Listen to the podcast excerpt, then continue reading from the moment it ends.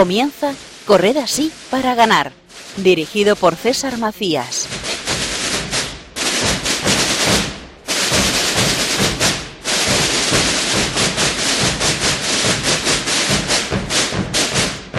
Hola, muy buenos días y bienvenidos a Corred así para ganar. Les habla César Macías y para mí es un orgullo y un placer poder estar con todos ustedes un día tan especial y tan simbólico como es este 14 de abril, Viernes Santo. En este quinto día de la Semana Santa, donde conmemoramos la muerte de Jesús en la cruz, les queremos seguir acompañando en esta carrera que todos corremos con el fin de encontrar, de ver y vivir ese vínculo entre el deporte y la fe, que desde luego en días como los que estamos viviendo se hace mucho más palpable. Como es lógico, hoy tendremos un programa muy centrado en el día que ya está amaneciendo, en la figura de Jesús y en la entrega que nos realizó. Pero tampoco apartaremos la mirada de esas historias que tanto nos gusta descubrir, contar y poder hablar con esas personas que día a día logran una corona que jamás va a marchitar. Todo ello lo viviremos y lo contaremos con el equipo de Corred así para ganar, me acompaña en un programa más Glaisis Carbonell. Muy buenos días. Buen día, César, para ti y para los oyentes de Radio María. Supongo que para ti también una gran satisfacción poder hacer el programa hoy, ¿no? Así es, claro, un día especial para todos los que creemos en la muerte, en la pasión de Jesucristo. También está con nosotros Paloma Niño. Muy buenos días. Buenos días, César. Buenos días, Gleis, Javi y a todos los oyentes. Días intensos los que estamos viviendo en la radio, como también lo será el día de hoy y lo que está por venir, ¿no? Eso es, nosotros como siempre pues intentamos que nuestros oyentes puedan vivir de la mejor manera la Semana Santa y para todos aquellos que haya, no hayan podido hacer pues este año los ejercicios espirituales. Hemos estado haciendo en esta Semana Santa unos ejercicios espirituales intensivos para los cuales todavía nos quedan meditaciones. En el día de, de hoy no, serán mañana, sábado santo, a las 8 de la mañana, a las 11 de la mañana y ya el domingo de Pascua a las 4 y a las 6 de la tarde. Porque hoy, especialmente este viernes, acompañaremos, como no, al Papa Francisco, como siempre hacemos. Eh, a las 5 de la tarde estaremos en la celebración de la Pasión del Señor en la Basílica de San Pedro con el Papa y ya a las 9 y cuarto de la noche esta noche en el Via Crucis tradicional que celebra el Santo Padre en el Coliseo, que además pues dejará unas imágenes muy bonitas. También hay que decir que a las 11 de la mañana en el día de hoy estaremos rezando el Via Crucis desde la cárcel de Martutene en Guipúzcoa con Monseñor José Ignacio Munilla y bueno, también un momento muy especial para celebrar esta pasión del Señor con los presos también. Genial. Y como saben, esto no sería posible sin Javier Esquina. Muy buenos días, Javi. Buenos días, compañeros. Buenos días, familia de Radio María. y bastante emocionado hoy. Sí, porque estos tambores es de Alcoriza, me estoy emocionando. no puedo. Pero dime, dime. No, no, algo, algo así te iba a comentar. Digo, a lo mejor alguien ha notado una pequeña diferencia con la sintonía del programa al de hoy, que a lo mejor no la podías explicar, ¿no? Pues sí, eh, ya que no puedo estar con ellos, con, con mi familia en Alcoriza, pues vamos a, a, recordarlos con, con estos tamborcillos, ¿no? Muy de allí, ¿no? Muy de allí, muy de allí, muy de, de, la ruta del tambor y el bombo. Ahora que aquí ya estamos todos, solo nos falta a usted. Puede seguir el programa y acompañarnos en directo a través de las redes sociales con el hashtag Corred para ganar, hashtag Corred para ganar, tanto en Twitter como en Facebook. O dejarnos un mensaje en el 91 153 8570. 91 153 8570. Luego, sin más preámbulos, comenzamos.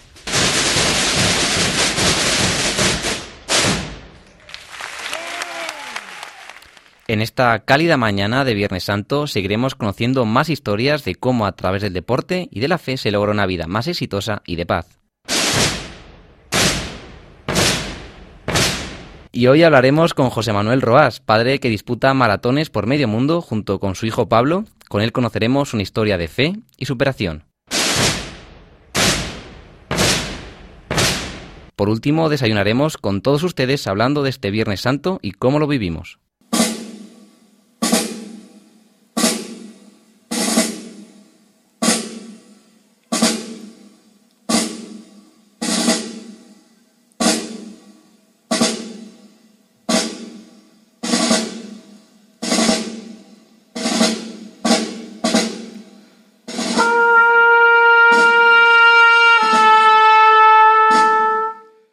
Fue despedido, se encontró con Dios y hoy es entrenador campeón de Europa. Fernando Santos es un exjugador de fútbol y ahora entrenador, concretamente de la selección portuguesa de figuras como Cristiano Ronaldo. El pasado verano, contra todo pronóstico, se alzó con la Eurocopa celebrada en Francia y en una final emocionante ante el país anfitrión. Santos, de 62 años, ha tenido muchos éxitos en el fútbol, sobre todo en Grecia, donde ha desarrollado gran parte de su trayectoria como preparador. Sin embargo, fue un fracaso en 1994 cuando fue despedido del Estoril, el que le hizo encontrarse con Dios, convertirse y ser ahora un creyente comprometido. A través de un vídeo, el entrenador portugués se hizo presente estos días en Barcelona, donde se celebra un simposio sobre jóvenes organizados por el Consejo de Conferencias Episcopales de Europa y que se centra fundamentalmente en el acompañamiento. Su primer consejo fue el de conocer bien a los jóvenes, sus ambientes y origen y al mismo tiempo crear vínculos cercanos con ellos. En el campo en el que él trabaja, el fútbol, cree que el acompañamiento constante es fundamental. El fútbol no se reduce a jugar con un balón. Hay más cosas que desarrollar, la inteligencia, el espíritu colectivo, explica. Como cristiano reconoce que ante los miedos y decepciones de los jóvenes siempre tiene un consejo que dar. Intento sobre todo dar mi propio ejemplo. Hace más de 20 años fui despedido de un club. A raíz de eso hice un curso de cristiandad y descubrí a Dios. Solo por eso ya mereció la pena haber sido relevado. Si no me hubiese sucedido eso, hoy no sería campeón de Europa.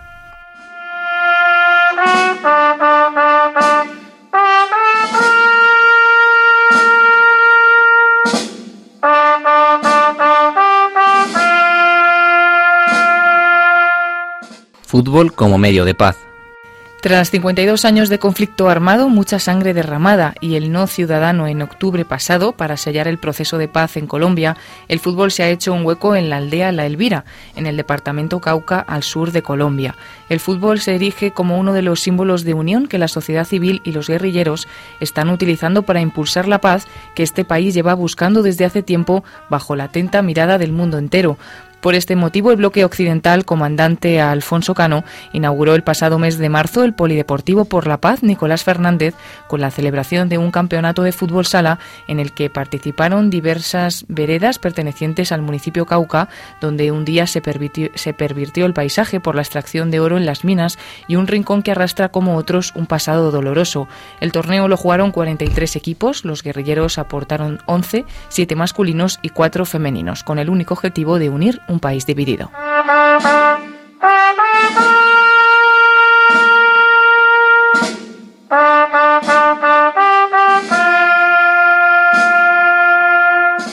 Entrenadores educando personas. El pasado mes de marzo tuvo lugar el cuarto Seminario Internacional de Estudio de la sección Iglesia y Deporte, organizado por el Consejo Pontificio para los Laicos. Este dicasterio dedica una parte importante de su trabajo a organizar encuentros y seminarios entre profesionales consciente de la importancia de dejar un pozo para las generaciones futuras. El seminario de estudio tuvo como título Entrenadores, Educando Personas, donde se buscaba afrontar y profundizar el importante rol que juega el entrenador en la formación de los deportistas, no solo a nivel amateur o de base, sino también a nivel profesional, donde en muchos países los jóvenes comienzan a ganar dinero y fama a edades muy tempranas y este, el entrenador, es la persona que les acompaña todo el tiempo en la mayoría de los casos. Norbert Müller, miembro de la Comisión de Educación y Cultura del Comité Olímpico Internacional, habló sobre, sobre la relación del mundo juvenil y el deporte como un binomio que desafía al entrenador de hoy en día. Para ello, presentó un reciente estudio en donde casi 200 atletas de alta competición respondían sobre los valores éticos en el deporte, la visión que tienen del entrenador o los estándares sociales que se tienen del deporte de competición y la influencia que tienen en ellos los entrenadores. Además dijo que el movimiento olímpico debe ser consciente de la responsabilidad que tiene sobre las condiciones sociales y éticas bajo las cuales viven y entrenan los atletas. Y desde Costa Rica nos acompaña Yasmín Rivera, que un programa más nos trae una de esas maravillosas historias que solo el deporte y la fe puede contar. Muy buenos días, Yasmín. Hola amigos de Corred Así para Ganar, saludos desde Costa Rica. En referencia a la Semana Santa, quiero presentarles a los deportistas de Iberoamérica que celebran estas fechas con fe y devoción, dándole prioridad a sus creencias al lado de su familia. Ricardo Iqueso dos Santos Leite, mejor conocido como Kaká, es un futbolista brasileño que cuenta también con pasaporte italiano. Juega como centrocampista en Orlando City de la MLS y no oculta en sus redes sociales en entrevistas en grandes medios que vive su fe católica con orgullo y estas fechas para él son especiales. Otro es el colombiano Radamel Falcao, inclusive representante de los Atletas de Cristo, una organización que nació en 1984, adherida a la confesión cristiana evangélica y que a partir del deporte busca promover los valores cristianos. El futbolista colombiano juega como delantero y su equipo actual es el AS de Mónaco. También está el beisbolista dominicano Albert Pujols. Es un seguidor cristiano que tiene una fundación con la cual apoya a mucha gente de escasos recursos. Por supuesto que estos días para él son muy especiales. También tenemos en esta lista al Quakerback de San Francisco, Colin Kaepernick, quien lleva tatuado el 80% de su cuerpo y parte de esos tatuajes hacen referencia a su fe religiosa. Por ejemplo, en el antebrazo derecho tiene tatuado el Salmo 1839. Criticado por mostrar su fe religiosa tan abiertamente en un partido de fútbol, Javier Chicharito Hernández, antes de cada partido en el cual puede ser titular, se hinca para rezar. Cuando consigue un gol, también muestra su agradecimiento a un ser poderoso, levantar los brazos y la vista hacia el cielo. Estos días santos son especiales para el mexicano.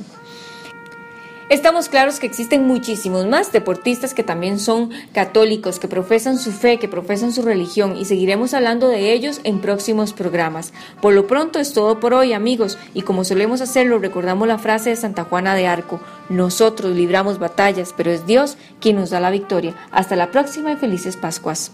Una vez más, preciosa historia, muchísimas gracias Yasmín y hasta el próximo programa. Llegado este momento, me gustaría aprovechar para animar tanto a todos ustedes que nos escuchan como al equipo de Corred así para ganar a una bonita carrera. Si algo aprendí del último programa donde hablamos con Nives Barrera y José Villalón, es que si corres por un buen motivo, todo es más sencillo, más fácil y, como no, más satisfactorio. Es por ello que la parroquia Nuestra Señora de las Fuentes de Madrid está organizando una carrera solidaria a favor de los niños más necesitados en los ámbitos de educación, integración y desarrollo el próximo 23 de abril en el Parque Norte. Desde el primer día hemos defendido el deporte como arma para adquirir unos valores de respeto, de fe, de solidaridad, que si ya de por sí es importante para todos, para los más pequeños es fundamental, ya que lo recordarán siempre. Desde aquí nuestro ánimo y mejores deseos para esa carrera del 23 de abril en el Parque Norte. ¡Caballo! ¡Vámonos al cielo, mi arma! Fuerte para arriba, ¿eh? Todos por igual valiente.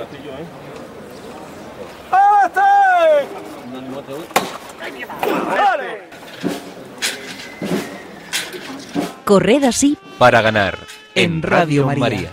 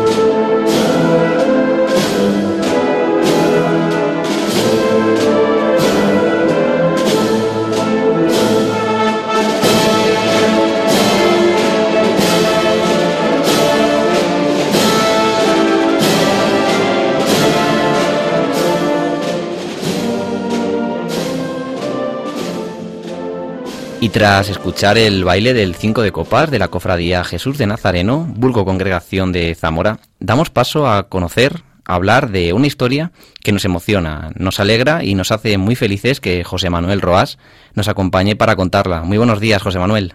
Hola, buenos días, ¿qué tal?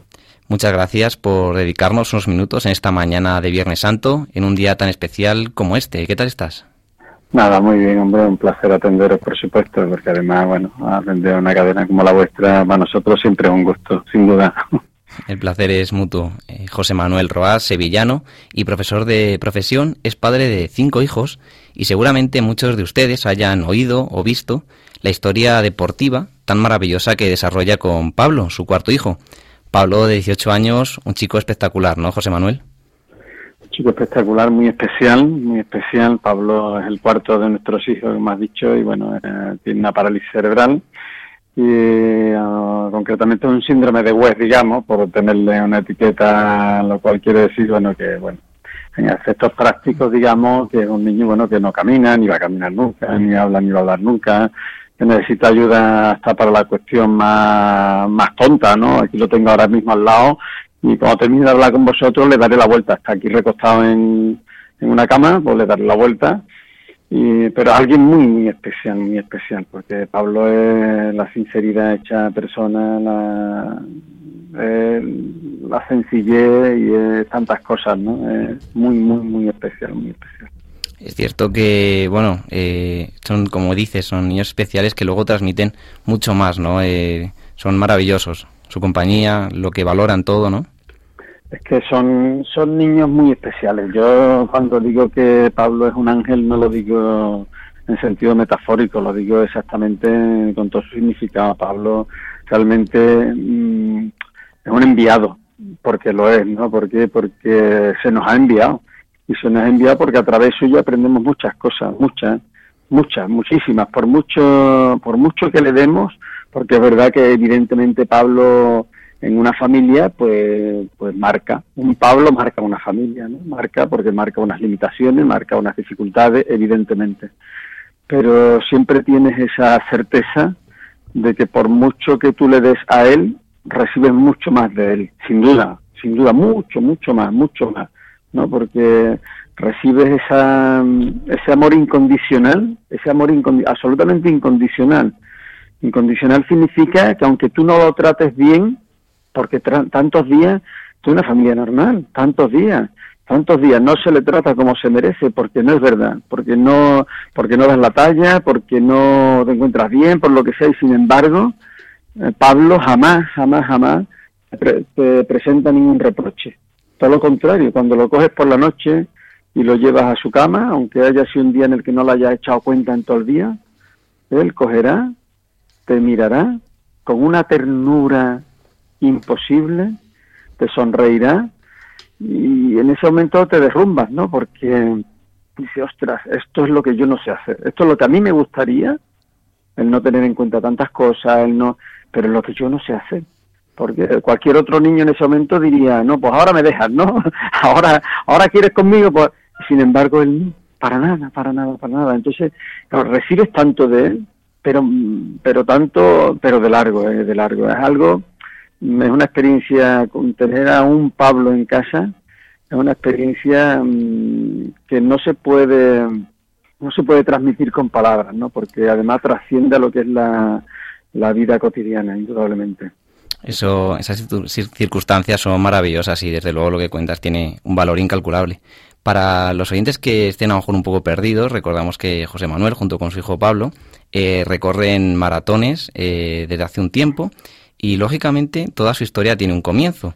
Y claro, para poder disputar ambos las maratones que, ahora mismo hacéis, tiene que haber un entrenamiento y una constancia. Pero ¿cómo, ¿cómo comenzó todo? ¿Cuándo fue el día que dijisteis, oye, venga, vamos a empezar un poquito?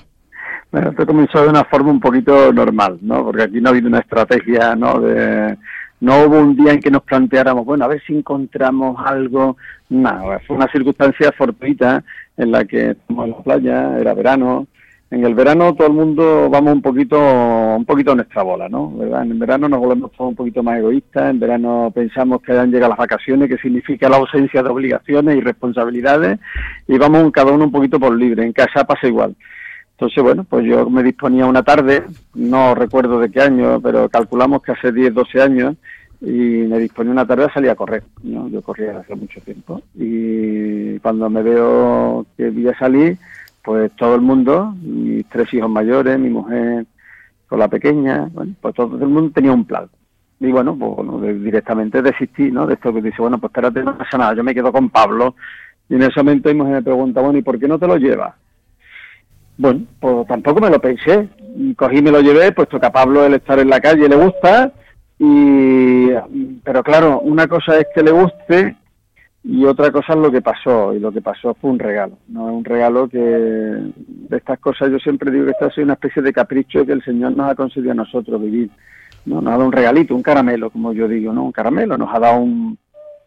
¿Por qué? Porque Pablo ese día, que correríamos hora y cuarto, hora y veinte, lo llevaría, me imagino, una cosa así, él estuvo, empezó derecho, cuando él va sentado derecho, eh, un signo inequívoco de que él va contento, ¿no? de que él está, porque si no, como él mantener la postura le cuesta trabajo, pues rápidamente se deja caer. Él iba derecho. Pero él empezó a moverse, empezó a manotear, empezó a... Yo empecé a hablarle, él empezó a chillar, yo le empecé a cantar y se lo pasó de una forma espectacular. Mm, cuando volví se lo dije a mi mujer, digo, ¿qué te crees? Que me parece a mí que a Pablo esto de, ir corriendo como que le gusta. Lo fuimos, lo fui sacando cada vez más, ya en algunas carreras y demás. Y hombre, son de estas cosas que uno dice, ostras, es que quien conoce a Pablo realmente, porque a Pablo se le conoce por los vídeos, por las fotos, pero Pablo es un niño muy metido en sí mismo. El verlo así es literalmente, no metafóricamente, literalmente un milagro. El ver cómo se transforma y para mí, verá, para cualquier padre, para cualquier padre poder compartir una afición con un hijo, como yo eh, cuando era, pues, mi hijo el mayor, por ejemplo, corría, yo corría con él, ¿no? Y bueno, pues la verdad que hemos echado ratos estupendos, ¿no? El poder compartir, para mí eso era el no va más, poder compartir una afición con alguno de mis hijos. Pero claro, con Pablo, con un Pablo, pretender compartir una afición es de loco. Y sin embargo, pues aquí ha pasado, ¿no? Y nosotros, bueno, pues yo cada día puedo gracias a Dios por este regalo que nos, que nos ha dado, ¿no? Este imposible, pues que se ha hecho posible, ¿no? Como tantos otros, ¿no? Como tantos otros alrededor de Pablo, pero realmente el ver a Pablo en carrera, ¿no? El verlo cómo despierta, el verlo cómo reacciona, el ver cómo interactúa con la gente, pues eso una, para mí es una situación absolutamente espectacular, no es una barbaridad, ¿no? Verlo como cómo se pone, yo a mi mujer se lo digo, es que le va a dar un infarto, un día le da un infarto, ¿no? De cómo se viene arriba, cómo se pone, es una alegría, ¿no? Verlo, verlo cómo va. Buenos días, José Manuel, soy Paloma.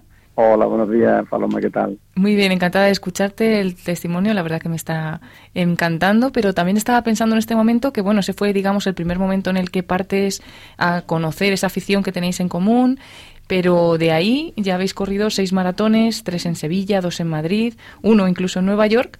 Pues, eh, ¿cuál fue la primera vez que corréis ya un maratón y cómo se plantea la idea de, disputar juntos pues eh, este maratón que recordamos que son más de 42 kilómetros? Sí, bueno, la verdad es que, bueno, la gente que nos gusta correr, nos gusta este deporte, bueno, pues de alguna forma Hombre, el maratón siempre es un sueño, ¿no? El poder decir, bueno, una distancia así muy mítica, ¿no? Muy con otro sabor, te lleva otras distancias, otras horas, otro tiempo. Y bueno, pues la verdad es que yo siempre, desde el principio, ronda ese sueño lejano, lejano, porque es un sueño con, con visos de irrealidad, ¿no? De decir, bueno, es una cosa que se te ocurre, pero bueno, de ahí a que sea posible con Pablo poder cumplirlo, bueno, eso es harina de otro costal, ¿no? Sin embargo, en el año 2014, después de correr una media maratón con él, se lo planteé a mi mujer, que siempre había sido muy reacia a que me lo llevara a una distancia tan larga, y en ese momento ella se me mostró más condescendiente, y bueno, y nos lo planteamos, y después de una serie de carambolas lo conseguimos, ¿no? Pero la verdad es que en principio era una, era complicado, era complicado no ya solo por saber si yo aguantaría o no aguantaría, ¿verdad? Porque yo tenía claro que yo mi limitación física es y existe y bueno, tampoco tenía yo muy claro que yo, pues francamente era mucha distancia. Pero sobre todo las dudas fundamentales eran en torno a Pablo. Una era si él aguantaba, porque claro, una cosa es correr media maratón con él, echar dos horas, dos horas y media, bueno, eso es una distancia. Y otra cosa irte a cinco horas. Cinco horas para él, eso es una paliza. Una paliza en todas reglas, porque él derrocha muchísima, muchísima energía en carrera, porque él se pone muy activado, él se pone muy motivado, él se viene arriba, él está chillando, él se tensiona al máximo y claro, para él yo no tenía muy claro que, que él pudiera aguantar en ese ritmo las cinco horas, ¿no? Y por otra parte, la otra duda, que era fundamental también, era saber que él disfrutara, porque claro, si él no disfruta, si él no disfruta no, no tiene gracia, está claro. Y bueno, pues la verdad es que esa primera maratón, es que esa primera maratón fue espectacular, ¿no? ¿Por qué? Porque después de toda la logística que supone con él, para el frío, para el calor, para, para las cosas que hay que llevar, las cosas que hay que improvisar, mmm, hombre, mmm, las dudas se fueron disipando. ¿Por qué? Porque fueron pasando el tiempo y Pablo se lo pasó. Pablo se lo pasó desde yo cuando en carrera era consciente, nos acompañaban algunos de mis hijos, se turnaron, nos acompañaron con bicicleta y íbamos todos cantando con él y era muy, muy emocionante verlo, ¿no? Y dije, ostras, qué regalo, no, qué cosa más bella, ¿no? El, el poder disfrutar con él. Digo, es verdad que la maratón nuestra es otra, ¿no? Que es la maratón de cada día. Y es verdad, ¿no? Y es en la que realmente ves tantos milagros, ¿no? Pero bueno, la verdad es que vivir esta experiencia con Pablo no estaba en el guion de nuestra vida, sencillamente. Esto no estaba, no, era previsible, ¿no? Que pasara una cosa de esta y poder mmm, sentirte realmente uno con él, ¿no? Porque claro, cuando vas en carrera con él, pues mmm, literalmente tú eres sus piernas, eres sus piernas y él es quien anima, él es el corazón de alguna forma, ¿no? Entonces, bueno, esta sintonía que se produce en carrera es un regalo, es un regalo y además a mí cada X kilómetros verdad que se me saltan las lágrimas con él, porque eres consciente de estar viviendo algo que a mí me lo dicen hace tiempo y yo lo hubiera considerado sencillamente un sueño. ¿no? Y sin embargo te das cuenta que este sueño pues lo estás viviendo. Hola José Manuel, yo soy Glais, encantada. Hola, encantado, ¿qué tal? Muy bien, pues para mí también es un gusto escuchar tu testimonio, que es un testimonio más allá del, del padre, pues es un testimonio de fe, de un hombre de fe que acompaña a su hijo y da muchas ganas de, de hacer una maratón junto a ustedes. Y bueno, eh, nos contabas que eh, estuvieron en la maratón de Nueva York, la más famosa sí. del mundo. Sí. Así que supongo que fue un gustazo poder disfrutarla ambos. Cuéntanos un poquito cómo fue esa experiencia, tú siendo las, pie las piernas de Pablo y él siendo tu corazón. Es que fíjate, además, eso es un regalo, porque un día recibimos una llamada, porque nosotros somos una familia humilde, yo soy profesor, mi mujer está en excedencia y tenemos un sueldo, no tenemos... Entonces un día nos llaman para regalarnos, nos llaman por teléfono y nos buscan para regalarnos el ir a, Nueva York. Yo, evidentemente, en estas cosas me quedé perplejo, ¿no? Nos recibimos esta llamada del Banco Santander y que, bueno, que no tenían ningún interés de nada, que simplemente se habían emocionado con nuestra historia y nos lanzamos.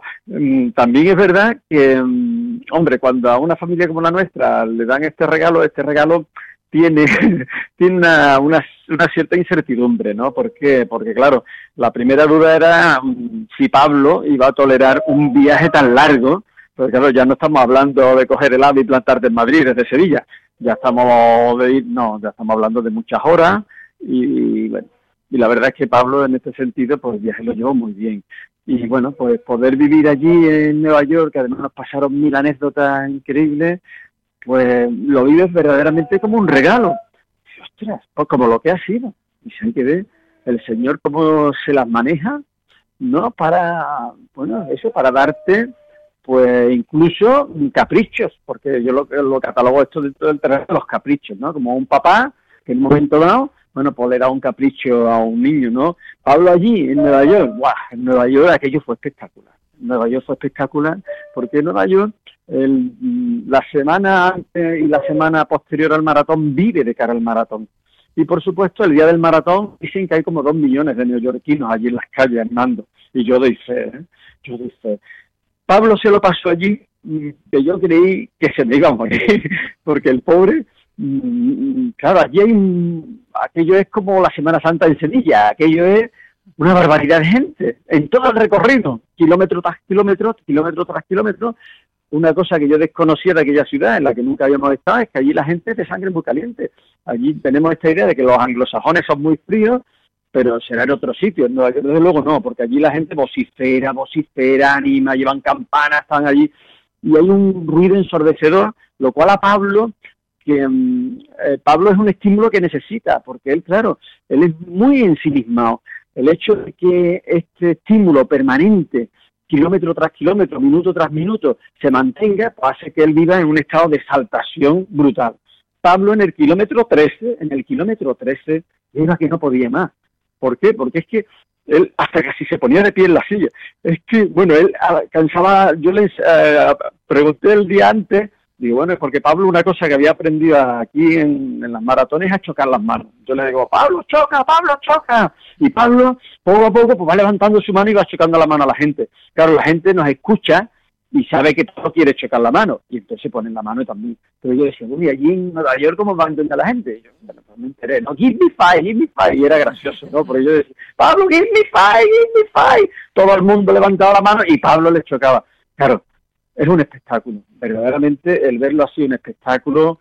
De hecho, luego él hecho unos kilómetros muy cansados en los que él y, él y yo, ¿eh? porque yo cansadísimo de chillar, de cantar, pero la gente, de hecho, nos pararon incluso en el recorrido, nos hicieron corro, cantaron con nosotros, y luego ya la llegada en Central Park con toda la gente en pie, pues está en pie. Yo, de hecho, ya en, el, ya en Central Park, que son los últimos kilómetros que se hacen, yo ralenticé la marcha ya para disfrutar del final, ¿no?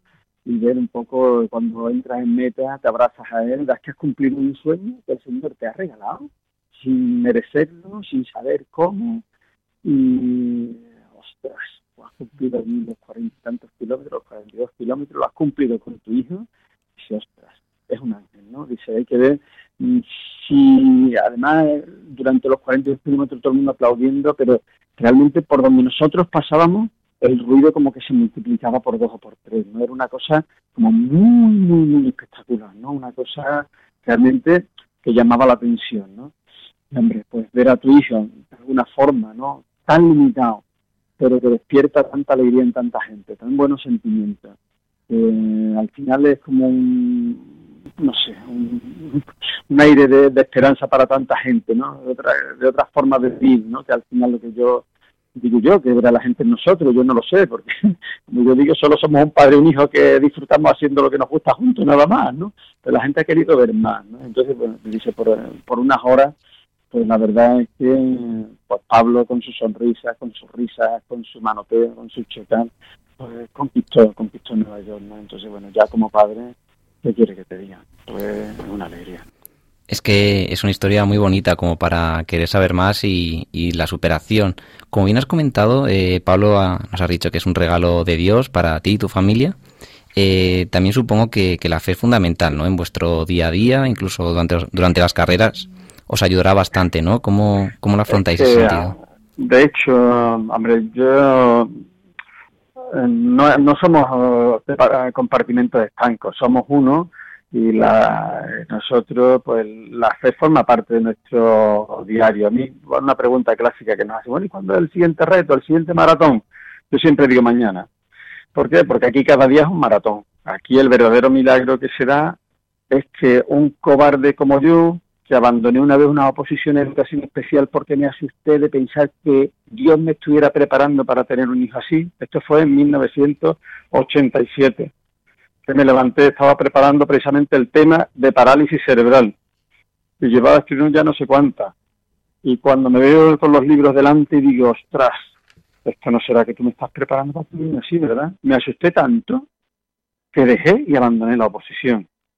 Cuando yo miro nuestra historia y miro nuestra historia ahora y, se, sonreímos a pesar de las dificultades, Pablo ahora no estábamos fastidiados y a pesar de todas las dificultades, vemos que vivimos bien, realmente decimos Dios existe, porque es el que nos sostiene, Él es el que nos ayuda, el que nos consuela la dificultad, el que nos levanta cuando nos caemos, que nos caemos muchas veces, porque hay días muy duros. Y en verdad, mm, por eso, entre otras cosas, por eso eh, dice que la luz hay que ponerla sobre el candelero, Eh, nosotros en el primer año que saltó la historia de nuestra prensa, nos dimos, mis hijos mayores se negaron a que saliéramos en la tele y cosas de estas, porque decíamos, no, decían ellos que Pablo no era un mono de feria. Con el tiempo, viendo que tanta gente desconocida nos, nos llama, nos dice, nos cuenta, nos manda mensajes y tal, pues cambió nuestra actitud. Luego hay que ponerla sobre el candelero. Mira, si a través nuestra, que somos gente, vamos, un cobarde, un cobarde que abandonó por un pensamiento una oposición. Ese soy yo.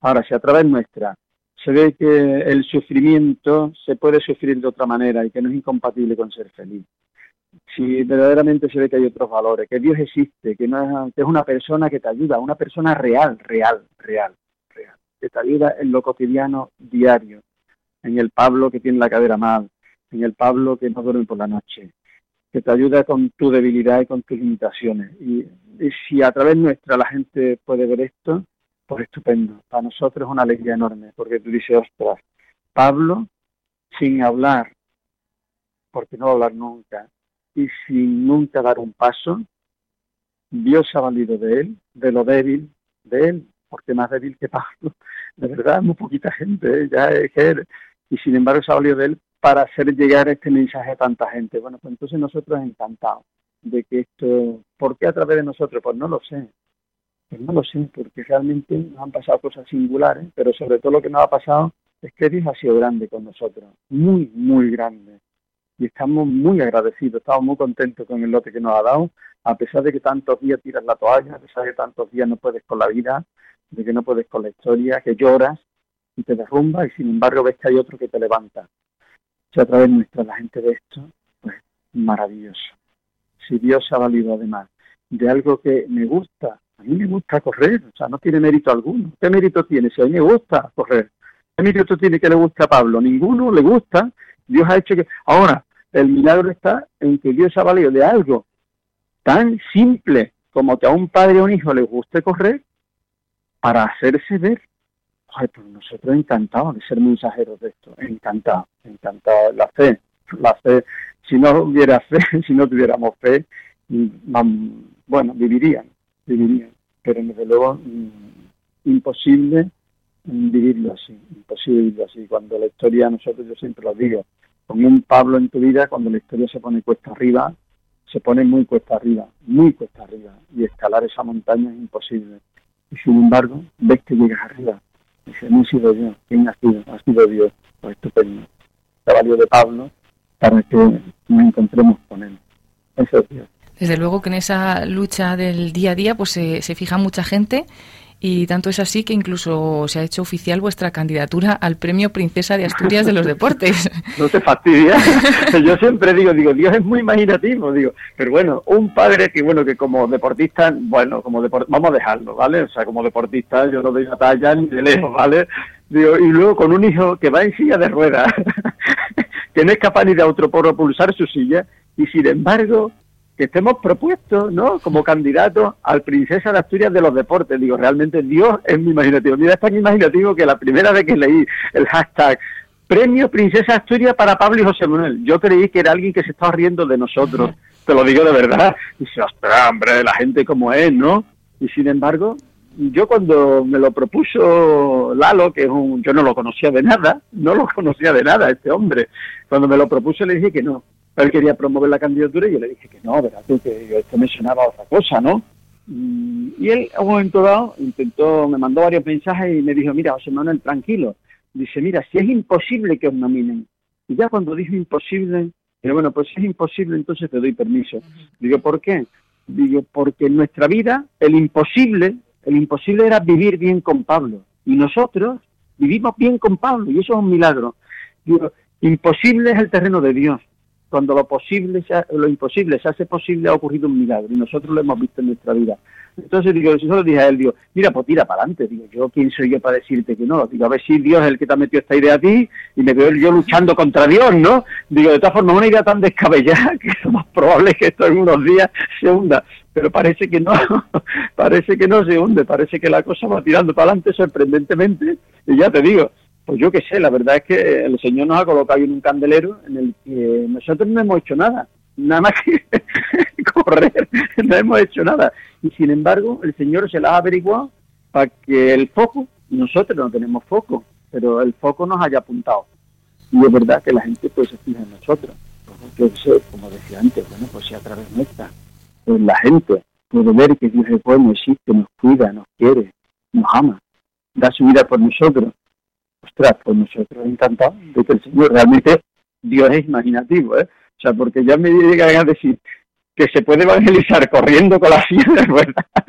yo me hubiera reído, ¿no? Pero pues Dios lo ha pensado así, yo no puedo negarlo, ¿no? No lo puedo negar. Así que encantado de lo que está pasando.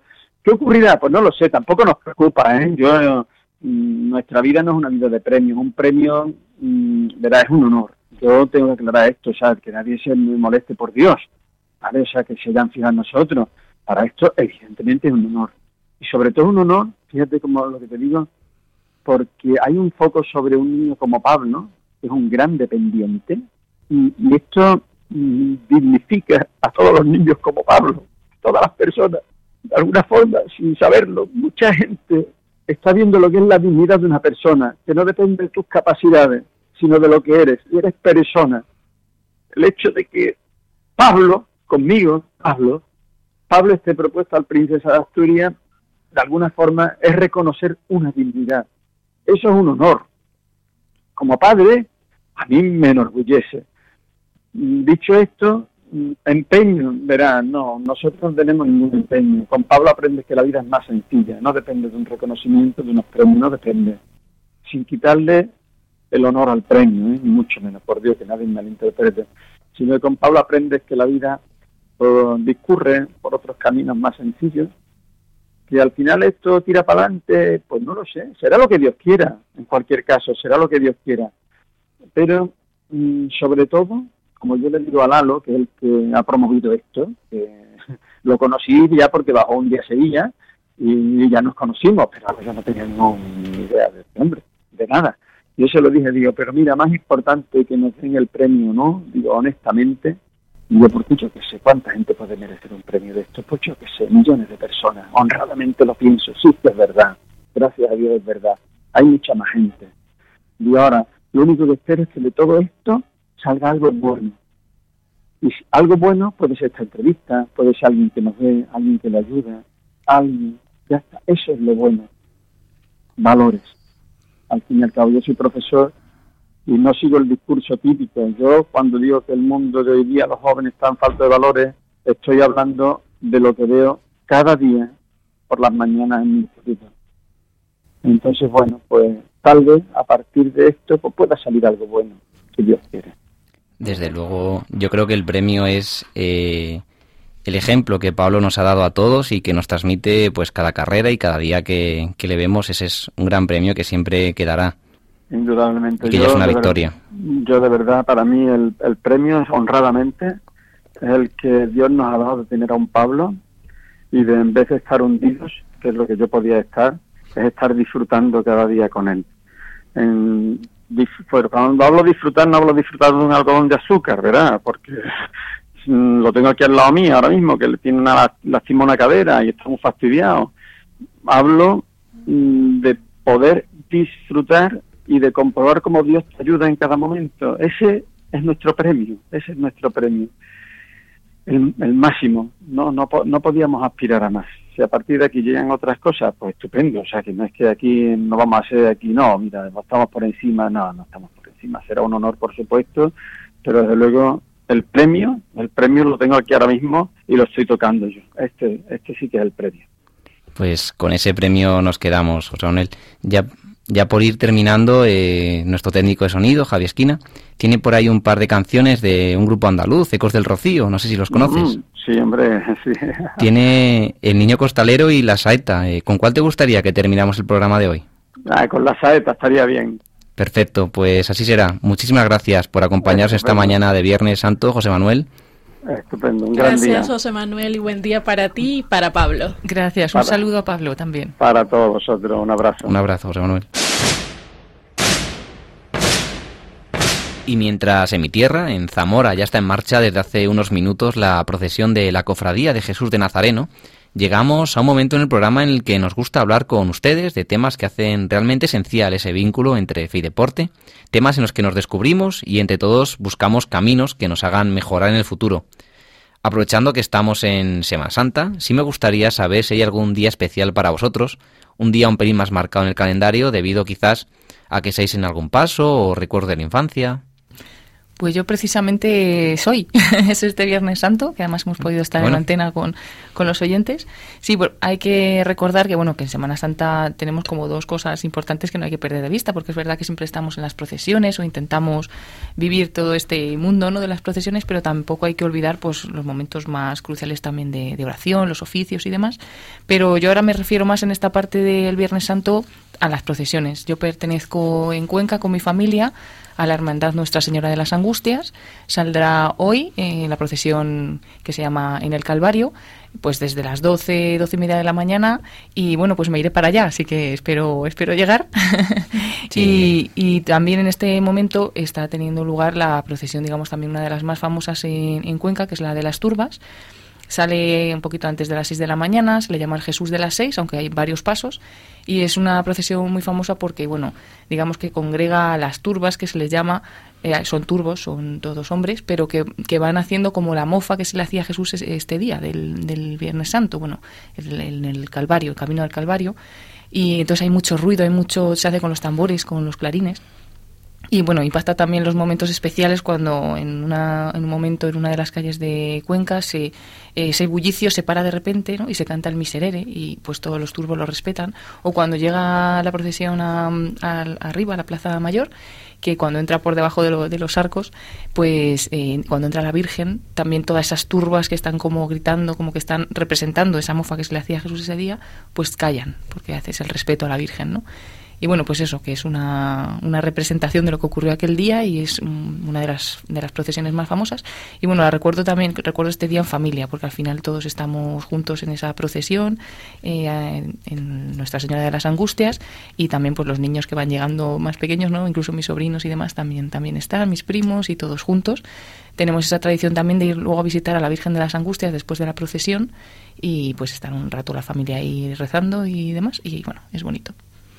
Así es, bueno, yo eh, también quiero comentar un poquito lo que hacemos, lo que se hace en mi parroquia Santa Catalina de Risi, en Guantánamo, en Cuba, y pues a las seis en punto de la mañana eh, parte desde una iglesia que se llama eh, la Virgen Milagrosa, pues el Via Crucis es significado por los jóvenes de la Catedral Santa Catalina de y recorre varias eh, calles y el centro urbano de la ciudad de Guantánamo y es un poco todas las estaciones del Via Crucis acompañando a Jesús en el sufrimiento, en su pasión y pues se hace todo el tiempo en silencio, cada estación, eh, hasta llegar a la catedral donde también hay un tiempo de oración eh, y pues es un, un, recuerdo muy bonito porque nosotros los jóvenes cuando lo hacíamos estábamos hacíamos como un sacrificio ¿no? y es que estábamos toda la noche de jueves a viernes sin dormir en el templo preparándonos para vivir este Via Crucis que aunque llevaba mucha mucho de preparación física y tal por la distancia y, y que nos ayudaba mucho en la parroquia y tal pues también eh, merecía un tiempo de oración un poco para prepararse para acompañar a Jesús en su sufrimiento para acompañar a la Virgen para poder ayudar un poquito a los fieles a vivir de otra manera este este Viernes Santo. Y pues un, un buen recuerdo que, que tenemos es un recuerdo además fuerte porque también pudimos hacerlo en otras en otras diócesis mm, de nuestro país y también pues fue una manera de vivir el Viernes Santo durante muchos años y ahora pues lo, lo, lo van a hacer mm, los juveniles a los que yo le di catequesis pues este Viernes Santo estarán desde las 6 de la mañana pues viviendo la pasión de Jesucristo. Qué bueno. Javi.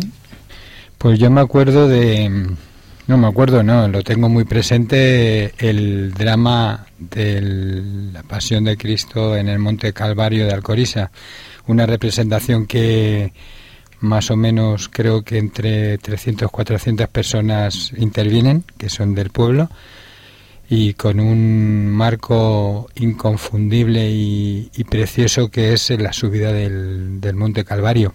Y bueno, Eh, me mandarán fotos, seguramente. Sabemos que lo tienes grabado en vídeo también de otros Sí, años. Sí, sí, sí.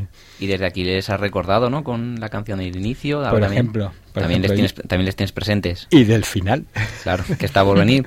Eh, desde luego siempre es un placer estos minutos, hoy unos pocos menos, pero bueno, en los que hablamos, nos conocemos un poquito mejor, aprendemos todos de todos y como no poder hacerlo hoy, Viernes Santo, es un privilegio.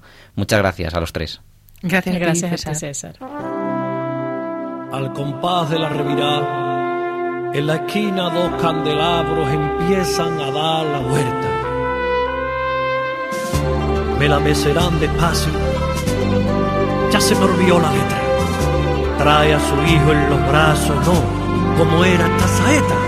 La Virgen viene llorando, ya está, ya me acuerdo cómo empieza. Que no me cela. que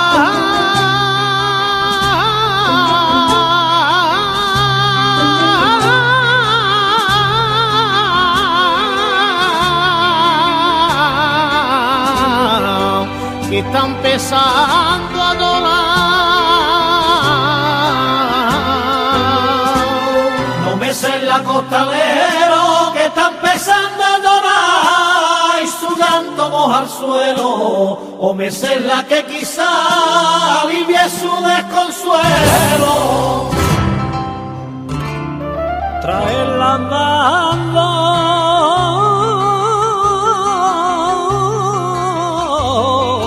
Primera saeta y hasta me tiemblan los labios.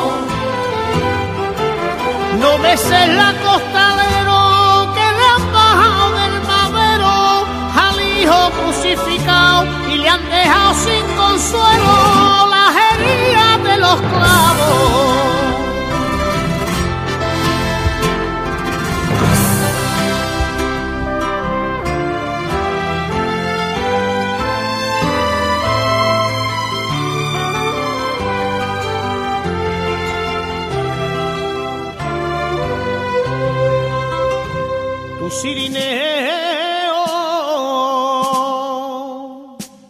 Quiero ser tu sirineo.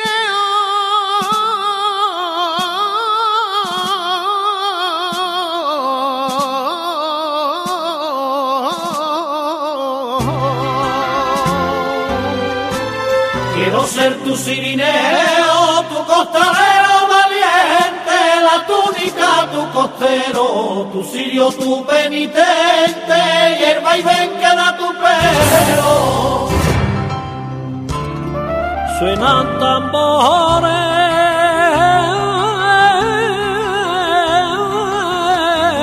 Y los sones saeteros se asoman a los balcones. Para melo costalero que el aire mueve su pelo. Y algo por dentro me inquieta, me da un pellizco en el peso y me arranca esta saeta.